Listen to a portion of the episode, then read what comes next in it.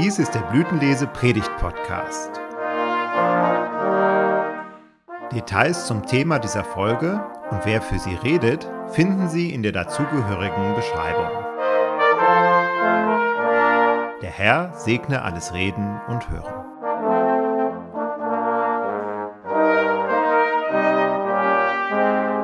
Ihr Lieben, Ostern ist ein fröhliches Fest.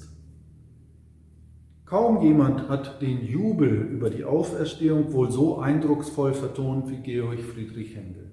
Halleluja, Halleluja, Halleluja, Halleluja, Halleluja.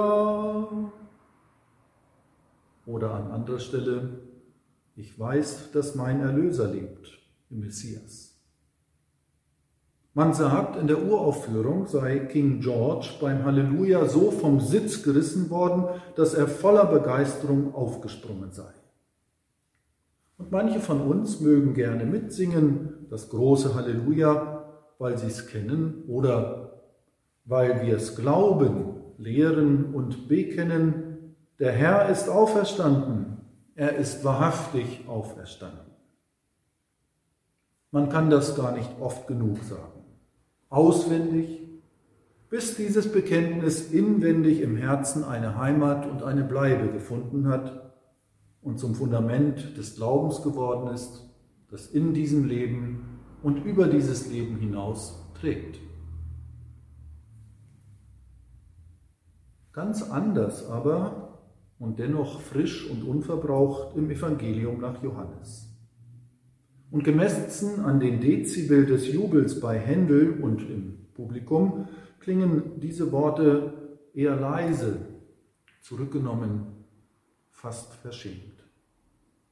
Maria aber stand draußen am Grab und weinte.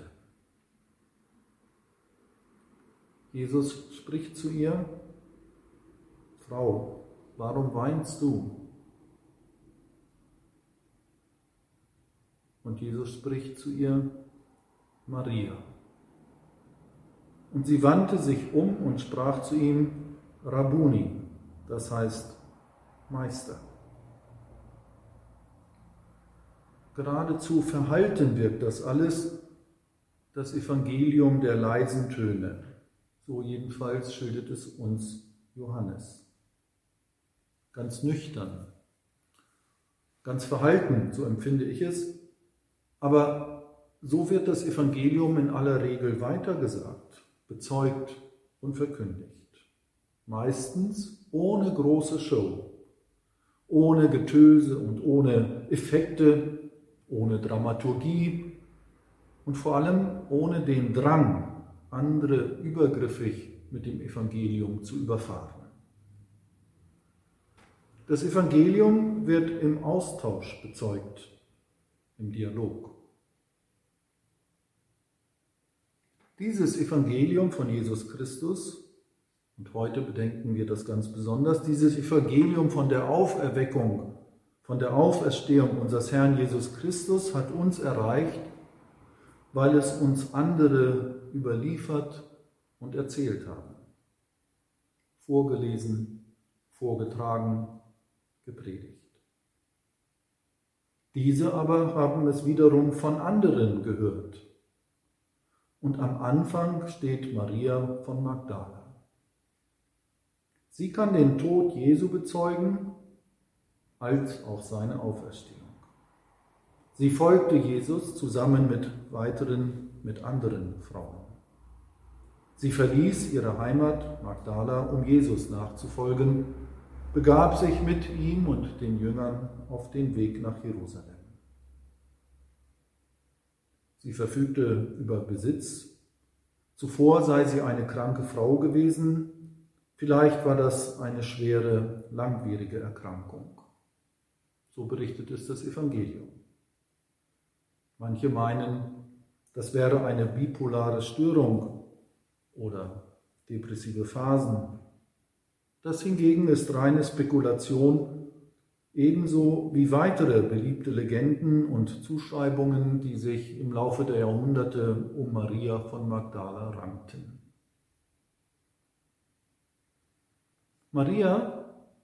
hat eine herausragende Bedeutung für den Glauben, auch für den Glauben an die Auferstehung. In ihr erblicken wir erstens eine Frau, die auf das Wort des Herrn hört, während er durch die Lande zieht. Von Christus und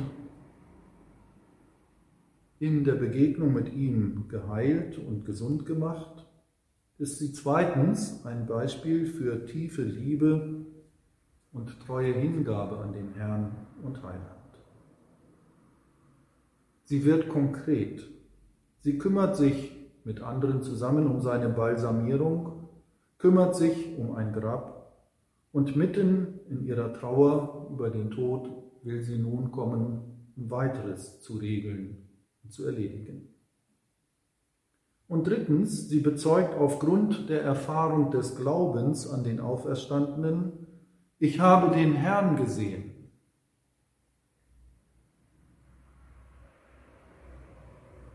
An diesem Grab, es ist nur eine kurzfristige Leihgabe gewesen, an diesem Grab im Garten macht Jesus den Anfang für etwas völlig Neues, für etwas Unerwartetes, etwas, mit dem weder Maria noch sonst irgendjemand jemals gerechnet hätte.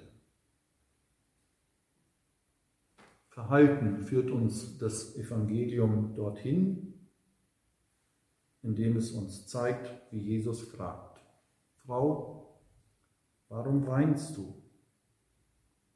Dieselbe Frage hatten auch die Engel im Grab schon gestellt, aber im Grab hatte Maria in ihrer Trauer diese gar nicht als Engel erkannt. Sie fragt nur danach, wo habt ihr ihn hingelegt? Sie meint den Leichnam. Und auch als Jesus diese Frage stellt, Warum weinst du?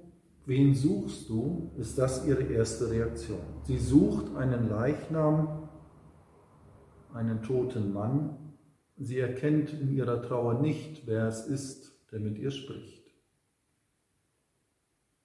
Diese Nuancen werden uns im Evangelium sehr detailliert erzählt und eröffnen damit eine Möglichkeit, den Weg von der Trauer um einen Toten zum neuen Leben in Zuversicht zu gehen. Beides hat seinen Platz, das Weinen und das Suchen. Das Weinen hat seinen Platz und die Suche wird gestillt. Unsere Verstorbenen, um die wir weinen, sind geborgen in Gott. Wir müssen uns darüber nicht weiter Gedanken machen. Und dann das Zweite, Jesus spricht Maria mit Namen. Wenn ich diese Bibelstelle lese und bedenke, klingt und schwingt für mich ein weiteres Wort aus der Bibel, aus dem Buch des Propheten Jesaja mit, wo Gott durch den Propheten spricht: Fürchte dich nicht, ich habe dich erlöst. Ich habe dich bei deinem Namen gerufen, du bist mein. Indem Jesus nun diesen Namen ausspricht, Maria, erkennt sie, wer es ist, der wirklich nach ihr ruft und mit ihr spricht. Es ist der, der sie kennt, der sie mit Namen kennt und nennt. Der ist es, von dem wir im Kinderlied singen, kennt auch dich und hat dich lieb. Kennt auch dich und hat dich lieb. Diese Nuance der Ostergeschichte, es ist eine von vielen, die uns überliefert sind, ruft Staunen hervor. Dass Maria dann losgeht und sagt, ich habe den Herrn gesehen, ruft bei Petrus und Johannes und bei vielen anderen Staunen und Entsetzen hervor. Ich betone das Staunen, denn da staunst auch du,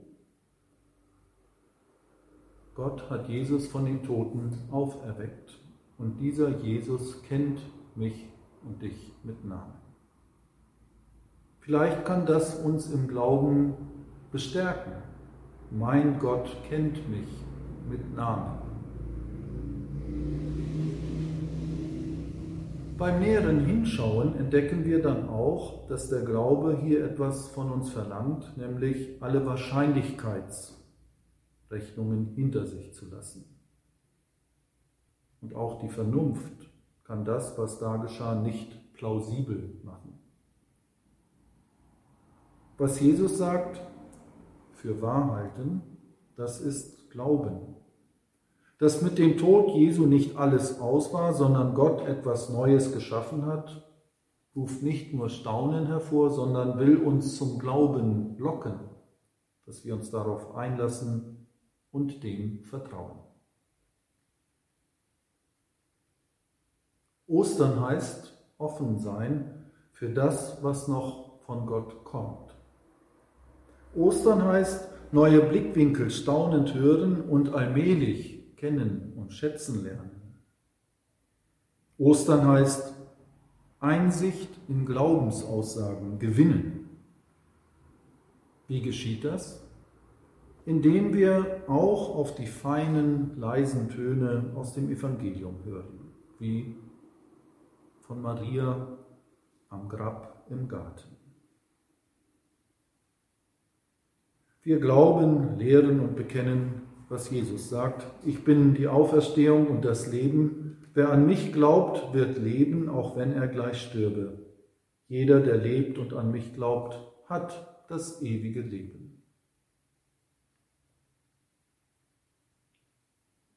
Martin Luther sagt in einer Osterpredigt im Jahr 1530, Darum fährt der auferstandene Christus bald fort und macht eine Predigerin aus Maria Magdalena, dass sie eine Meisterin und Lehrerin der lieben Apostel sein muss und befiehlt ihr eine solche Osterbotschaft. Diese Osterbotschaft tragen wir in die Welt hinaus. Auch und gerade dann, wenn, wie wir es jetzt erleben, Ostern als christliches Fest erstmalig nach Jahrhunderten in einem mehrheitlich nicht mehr kirchlich gebundenen Deutschland feiern.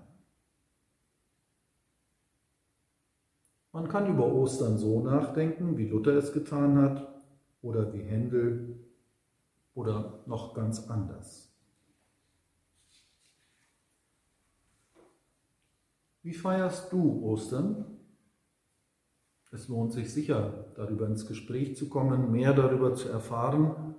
Aber für den Moment gilt erst einmal, du bist im Gottesdienst, du bist hier. Das ist gut. Denn hier wird ja verkündigt, Jesus lebt. Er ist auferstanden. Er hat den Tod fertig gemacht. Er gibt dir Anteil an einem Leben, in dem der Tod zwar Kraft und Macht, aber lange nicht mehr das endgültige Sagen hat. Und auf die Einzelheiten kommt es vielleicht gar nicht immer so genau drauf an, dass Gott es getan hat, Jesus aus dem Tod herauszurufen, das reicht doch aus, jedenfalls für jetzt. Dass Jesus dich mit Namen kennt und ruft, und dir Anteil gibt am Leben vor, mit und nach dem Tod. Gesegnete Ostern. Der Friede Gottes, der höher ist als alle unsere Vernunft, regiere und bewahre eure Herzen und Sinne in Christus Jesus. Amen.